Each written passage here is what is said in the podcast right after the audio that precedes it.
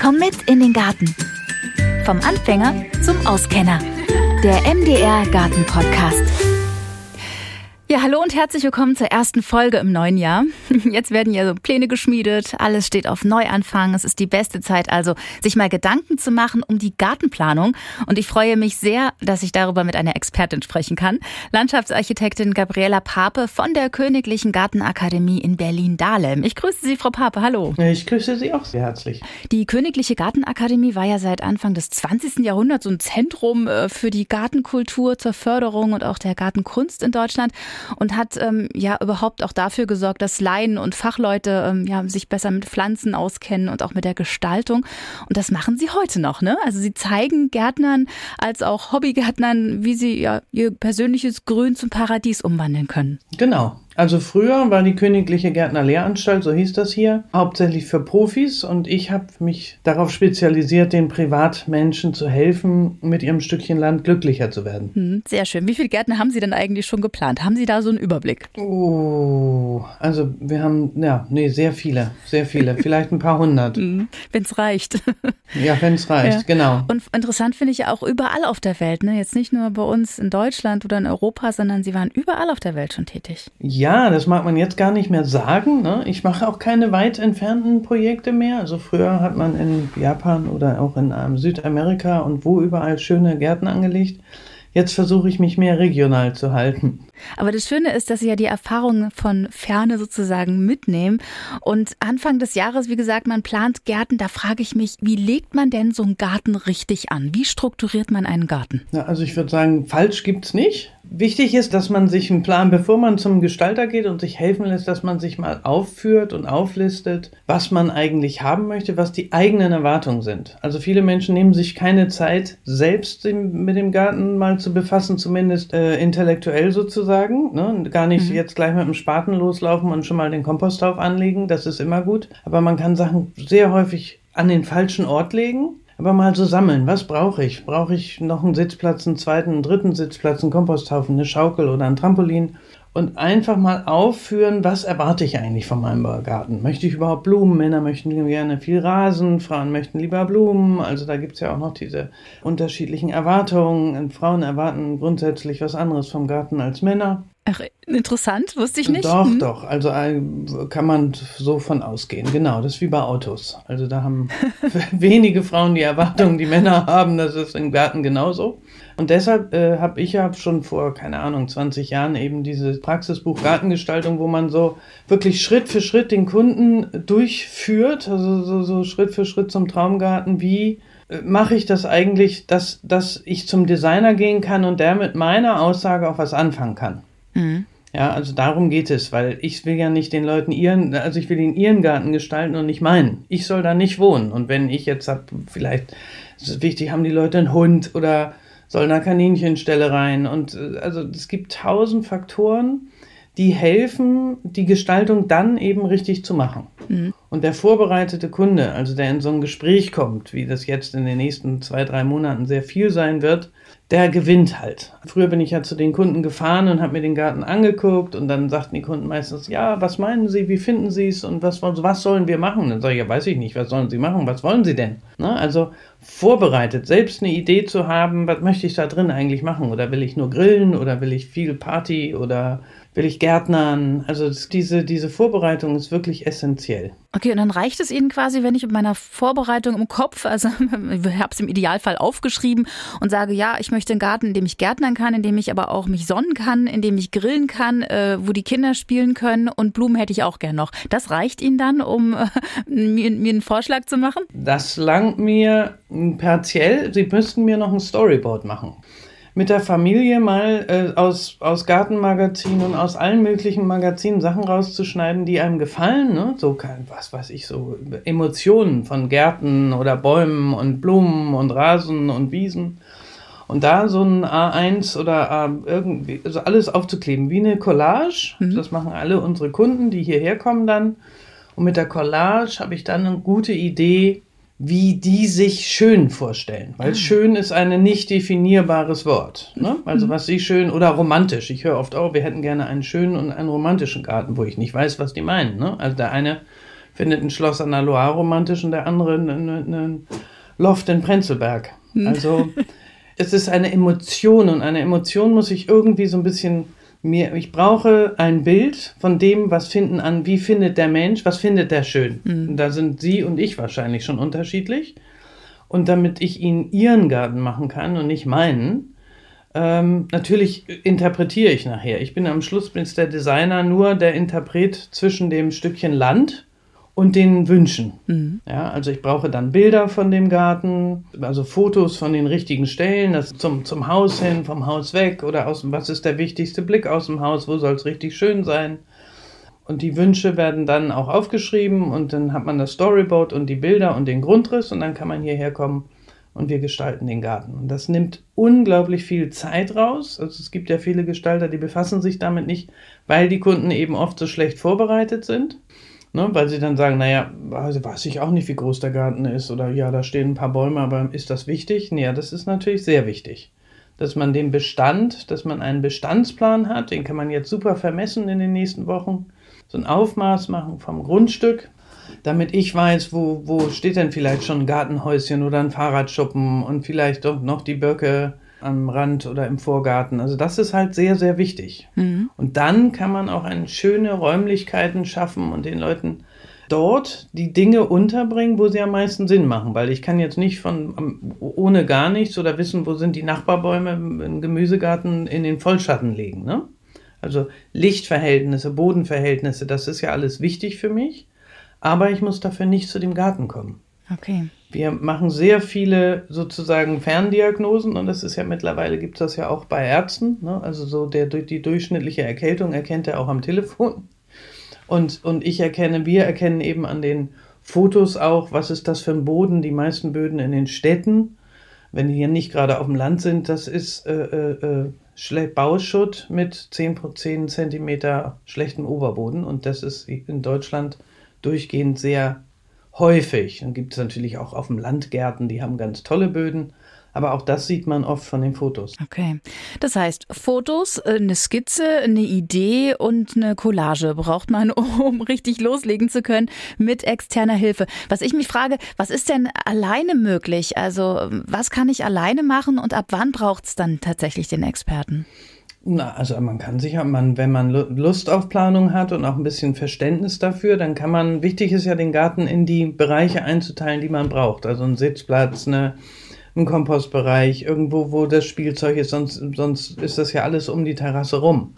Wichtig ist, dass man Gemüsegarten in die volle Sonne setzt zum Beispiel und nicht in Schatten. Viele machen so, oh, hier hinten ist ja noch ein Eckchen für den Gemüsegarten. Das ist meistens sehr falsch, weil der ist dann im Schatten und dann wundert man sich, warum da nichts gedeiht. Man sollte grundsätzlich nicht so viel Laub wegschmeißen und weghaken und wegschmeißen, sondern gerne kompostieren, weil das braucht man dann. Man kann eigenen Boden machen. Der ist sehr wertvoll und sehr wichtig. Also deshalb ist auch in unseren Gärten immer der Komposthaus wirklich tatsächlich wichtig, dass ich, dass ich nicht alles wegtrage, um es dann teuer wieder in Säcken dazu zu kaufen. Mhm. Und schön ist auch, wenn man einen Sitzplatz macht, wenn man sich den Sitzplatz weit weg vom Haus, sodass man mal zum Haus zurückguckt Gerne setzen wir den so auf den, äh, auf den Punkt, wo der Blick vom Haus am hässlichsten ist, sodass man einen schönen Blickfang hat. Ne? Damit kann man so Blicke zu, was weiß ich, dem Karawan im Nachbargarten abdecken. Wichtig ist, dass man sich ganz am Anfang vielleicht Hilfe holt, wenn man, wenn man sie haben möchte oder einsieht, dass man es eigentlich alleine nicht hinkriegt, sondern sich immer so vor sich hinwurstelt und dann irgendwie nach fünf Jahren feststellt, eigentlich steht der Schuppen am falschen Ort, mhm. weil da könnte jetzt ein kleiner Sitzplatz sein, wo man zum Haus zurückguckt und ne, das ist solche Entschlüsse sind ja immer sehr schnell gefasst. Haus ist gerade fertig gebaut oder man ist gerade eingezogen und dann macht der Ehemann schon mal übers Wochenende vom Bauhaus dann hinten links in die Ecke den Fahrradschuppen und dann stellt man nach zwei Jahren fest, der ist eigentlich völlig am Fall. Es ist die schönste Sonne, ne, so der, wer abends Sonne und da könnte man abends sitzen und ist da der Fahrradschuppen oder der Komposthaufen. Und solche Sachen, die kann man sehr leicht in so Gestaltungsgesprächen, wir haben ja hier auch so grüne Stunden, ähm, zum Beispiel, wo man einfach mal kommen kann und sich so ein bisschen generell beraten lässt.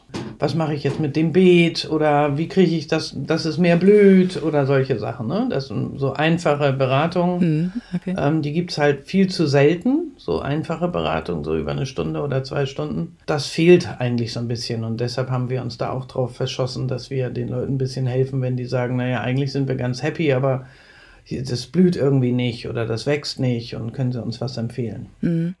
Kann man sagen, einen Garten neu anzulegen ist einfacher, als einen bestehenden Garten umzugestalten oder nimmt sich das am Ende nichts? Naja, man reißt natürlich sehr ungern den äh, Gartenschuppen raus, den der Ehemann über die letzten acht Wochenenden da errichtet hat oder, oder die Ehefrau, keine Ahnung. Mhm.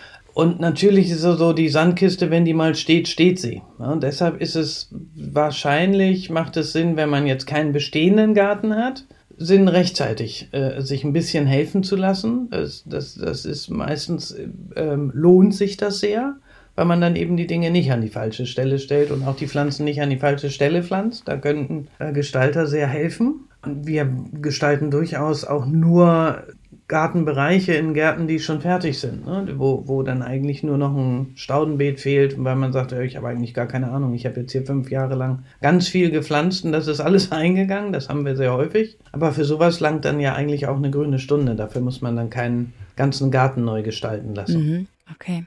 Gibt es so ein Einmaleins der Gartengestaltung? Also können Sie das mal so zusammenfassen, wo man sagen muss, okay, darauf kommt es an, das, das, das, die Größe der Pflanzen oder so, keine Ahnung. Also gibt es ein Einmaleins der Gartengestaltung? Also ich, ich habe es noch nicht entdeckt. Schade. Ähm, ja, ne, genau.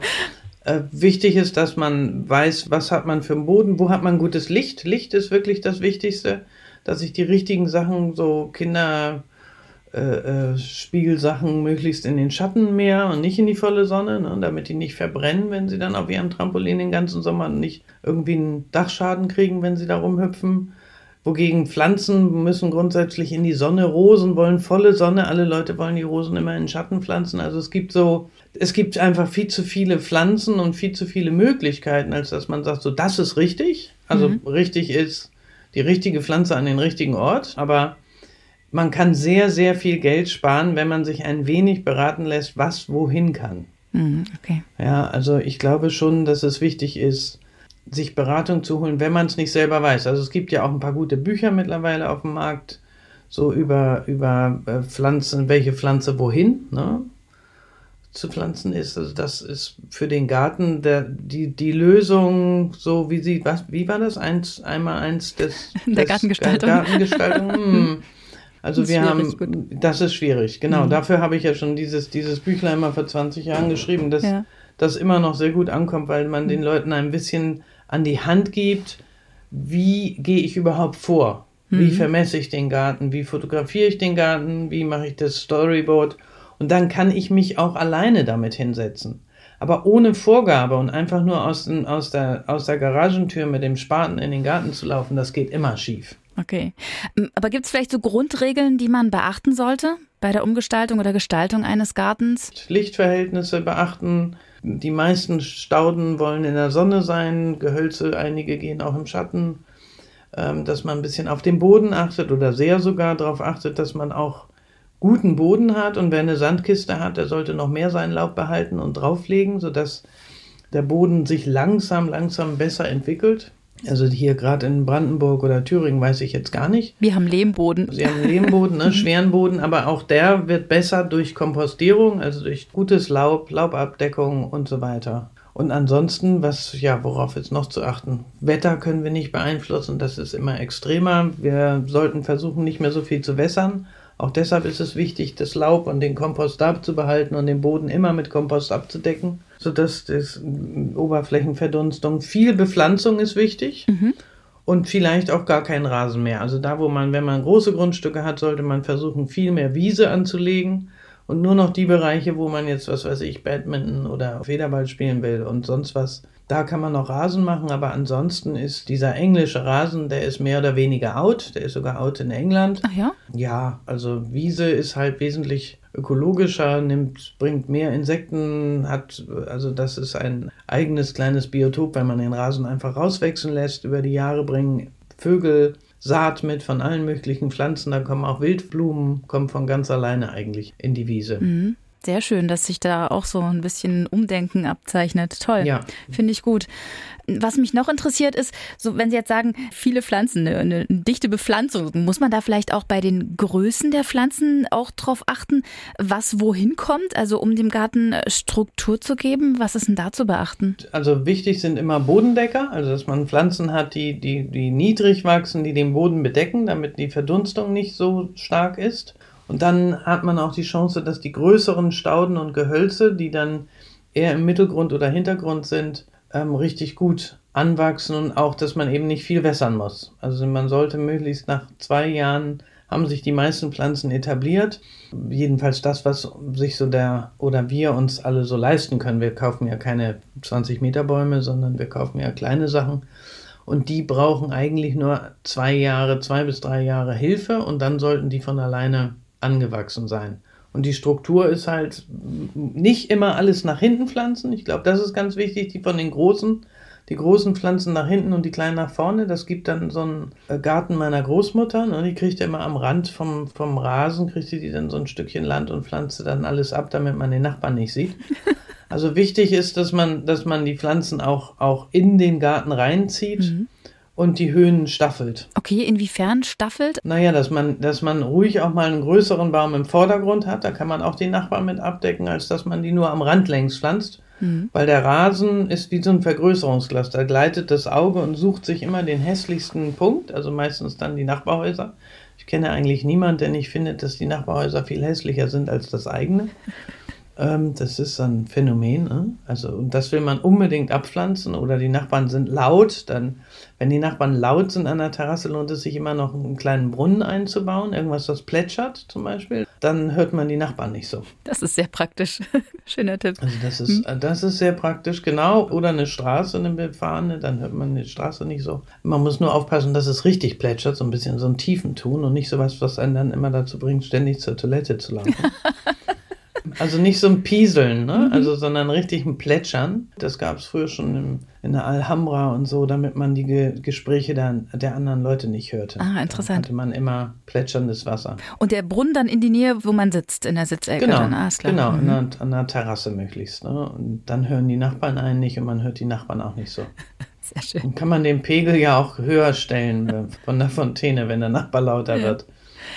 Was gehört Ihrer Meinung nach auf jeden Fall in jeden Garten? Also ist wirklich unverzichtbar. Gibt es da was, wo Sie sagen, das äh, sollte unbedingt rein? Na, Pflanzen. Also Pflanzen sind wirklich das A und O. Wir sind so ein bisschen über die letzten 10, 15 Jahre durch die äh, Grillkultur so ein bisschen weg von, also da war so Rasen, Carport, Kriechwacholder, war so ein bisschen so die, die Zeit. Aber ich würde sagen, Pflanzen sind wichtig für uns Menschen, einfach um uns auch ein bisschen aufzu muntern, aber sie sind eben auch wirklich, also vor allen Dingen Stauden, die sehr schnell angehen, die teilweise lange blühen und eben auch der Natur eine Chance geben, gibt, in, in den Garten reinzukommen, sowohl Vögel als auch Insekten. Also Bepflanzung ist wichtig und nicht einfach nur so eine Schüttung mit groben Steinen und dann so eine geschnippelte Kiefer da reinsetzen oder so, ne? sondern wirklich die Pflanze ist das Highlight des Gartens und darum geht es im Garten und nicht um Terrassen und riesige Grills und Außenküchen. Kann man machen, aber das hat man ja schon im Haus. Warum will man denn eigentlich das ganze Haus dann auch noch in den Garten zerren? Ja, weil es schön ist. Draußen vielleicht. ja, sitzen kann man ja trotzdem. Man kann ja auch grillen, aber man muss nicht den ganzen Garten in so einen Außenraum machen, sondern der Garten ist ja eigentlich etwas, wo man in der Natur sitzen möchte. Also die Menschen, die einen Garten oder ein kleines Fleckchen Erde haben, die sind meistens sehr froh, dass es da drin auch grün ist oder bunt ist und schön, dass man da drin gerne isst. Also nicht umsonst sind ja die Schrebergärten so beliebt wieder und auch richtig toll bepflanzt mittlerweile, mhm. dass man merkt, die jungen Menschen oder auch die Älteren finden das sehr schön, da draußen wieder zu sein in der Natur. Mhm. Auch einen Schrebergarten umzugestalten, stelle ich mir äh, schwierig vor. Unterscheidet sich ja schon auch ein bisschen von dem äh, eines Hausgartens, oder? Von der Gestaltung so insgesamt? Jein. Also mittlerweile sind ja auch viele Kleingartenkolonien auch ein bisschen mehr aufgeschlossen. Also man hat natürlich diese Satzung, wo man irgendwie ein Drittel Gemüse, ein Drittel Obst und ein Drittel Spaß oder so haben darf. Aber ja. man kann das durchaus auch vermischen. Ich glaube, dieses Lernen, dass Gemüse nicht unbedingt in einem Gemüsebeet sein muss, sondern oder Kräuter, sondern die können auch im Staudenbeet sein, die können auch einfach dazwischen wachsen, was ja auch sehr attraktiv sein kann, also gerade bei vielen lustigen Kohlsorten oder Kletterbohnen und solchen Sachen. Also es müssen nicht rein um rein äh, Karotten und, und Bohnen sein, sondern man kann die Sachen auch mischen. Es gibt auch viele Schrebergärten jetzt mit kleinen Wiesen drin und weniger Rasen. Also auch wir machen auch oder haben in den letzten Jahren sehr viele Schrebergärten gestaltet wo man wirklich auch ein bisschen neue Ideen reinbringt. Und das kommt auch gut an, das kommt auch bei den Nachbarn gut an. Mhm. Und die Old-Fashioned-Leute, die gibt es halt immer, ne? die auch noch so die ersten 20, 10 Meter sind Gemüse, dann kommt ein Rasen und dann kommt die Hütte. Ja. Und, und, und der Grill. Ja. War bei uns auch so, als wir unseren äh, Kleingarten übernommen haben, war der so quadratisch praktisch gut. Da waren so äh, Rosen im Quadrat um diese zwei Rasenfelder getrennt durch einen Mittelweg, also komplett quadratischer Garten. Und dann habe ich, glaube ich, ein halbes Jahr zugebracht, diese Kieselsteine da abzusammeln, das Vlies rauszunehmen. Die Rosen haben wir umgesetzt und haben dann so ein aus äh, Sandstein so ein Staudenbeet angelegt vor die Terrasse, ein bisschen geschlängelt, haben jetzt Eidechsen drin. Der Garten sieht komplett anders aus. Also Siehst du? Ist, äh und, die, und die Jury hat euch noch nicht rausgeschmissen. Nein. Ähm, worüber wir noch gar nicht gesprochen haben, sind ähm, die Kosten für eine Planung. Womit muss man denn da so rechnen ungefähr? Ja, das, das ist eine gute Frage. Wer gut vorbereitet kommt, also äh, äh so zwischen 800 und 1500 Euro, kriegt man eine gute Gestaltung. Und vor allen Dingen ist es was, was einen gut vorbereitet, auch den Garten peu à peu zu bauen. Das hört sich jetzt vielleicht so auf Anhieb ein bisschen sehr viel an, wo einige sagen, na dafür pflanze ich ja den ganzen Garten schon. Aber ich glaube, wer gut vorbereitet ist, spart halt einfach diese ganzen Versuche, Sachen anzulegen und dann wieder umzu von einem Beet von links nach rechts, Gemüsegarten, Hochbeete von links nach rechts. Also mhm wenn das gleich am richtigen Ort ist und man über Jahre das dann auch bauen kann. Also selbst ich habe meine Planung gemacht, nicht hier jetzt für die Gartenakademie, aber in meinem Garten ähm, und habe das dann über vier, fünf Jahre umgesetzt, weil ja auch ich mir das nicht leisten konnte, jetzt irgendwie gleich den Bagger zu bestellen und den Garten einmal von links nach rechts zu machen. Aber ich hatte einen Plan und das war mir wichtig, dass ich sage, so, okay, jetzt zuerst mal die Terrassen und dann vielleicht noch der Sitzplatz hinten in der Ecke. Und jetzt habe ich wieder ein bisschen Budget, jetzt kaufe ich mir mal den Plätscherbrunnen und jetzt lege ich die Wege an. Also wichtig ist, glaube ich, vom Design zu erwarten, dass man die Möglichkeit hat, dass sich die, die Rosinen rauszupflücken. Und oft ist dann ja auch schon gleich schwuppsdiwupps das Trampolin drin wenn man das weiß, wo das direkt hin soll, dann äh, muss man auch diese Sachen nicht zehnmal umstellen oder hat dann auf der falschen Seite die Terrasse oder irgendwas. Mhm.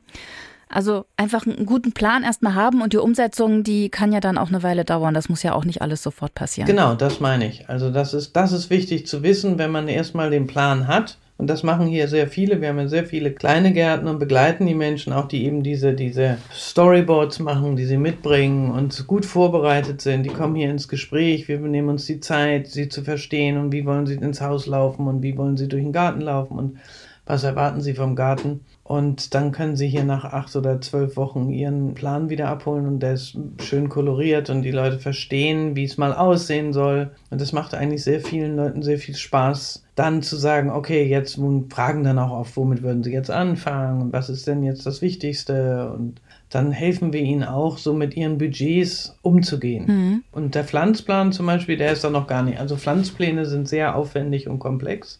Die wollen dann viele nachher noch extra haben, aber das ist, wenn man erstmal den Spaß sozusagen erkannt hat am Plan und am Ausführen, viele führen das ja auch selber aus oder holen sich nur ein bisschen Hilfe dazu. Die, wer einmal Lunte gerochen hat und dem das dann ausführt, dem macht das wirklich, wirklich. Also wir kennen niemanden, der hier nicht rausgehüpft ist und gleich losgelegt hat, weil es ihnen Spaß macht, so einen mhm. Plan zu haben und nicht so hoffnungslos in so einem Gärtchen rumzulaufen. So, oh, jetzt habe ich die Rose ausgegraben, aber wohin damit? Genau. Dann stellt man sie nach links, dann stellt man sie nach rechts. Ja, klar. Dann, ach nee, Mensch, guck mal hier und hier wollte jetzt diese Tochter die Schaukel haben.